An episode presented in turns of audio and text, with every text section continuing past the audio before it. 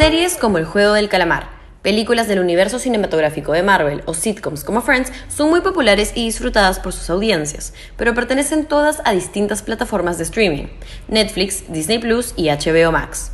¿Cómo logran los peruanos disfrutar de todas estas series?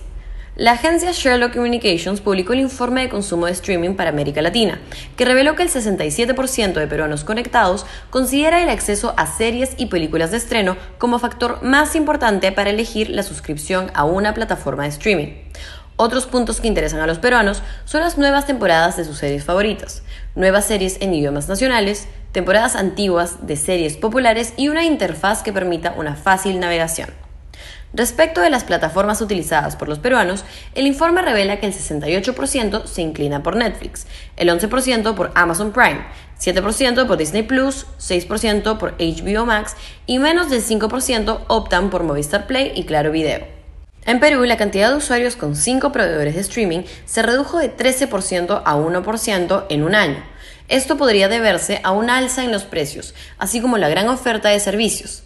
Patrick O'Neill, socio gerente de Sherlock Communications, comenta que el costo puede ser un factor importante para las personas de la región, pues aumentar las tasas de suscripción puede ser una opción arriesgada a menos que incluya una buena oferta como contenidos originales. El aligeramiento progresivo de las restricciones sanitarias y el incremento de aforo en espacios públicos está haciendo que los peruanos piensen utilizar el tiempo que dedican al streaming y al cable en otros pasatiempos.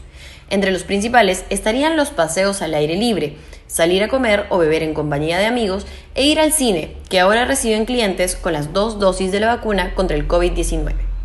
Sin embargo, el 31% de los encuestados peruanos indicó que no reducirá el tiempo que dedica a ver sus series y películas favoritas, aunque se normalice por completo la actividad en exteriores. A nivel de Latinoamérica, el 35% continuará invirtiendo la misma cantidad de tiempo en streaming, independientemente de si se levantan las medidas de seguridad relacionadas con el COVID-19.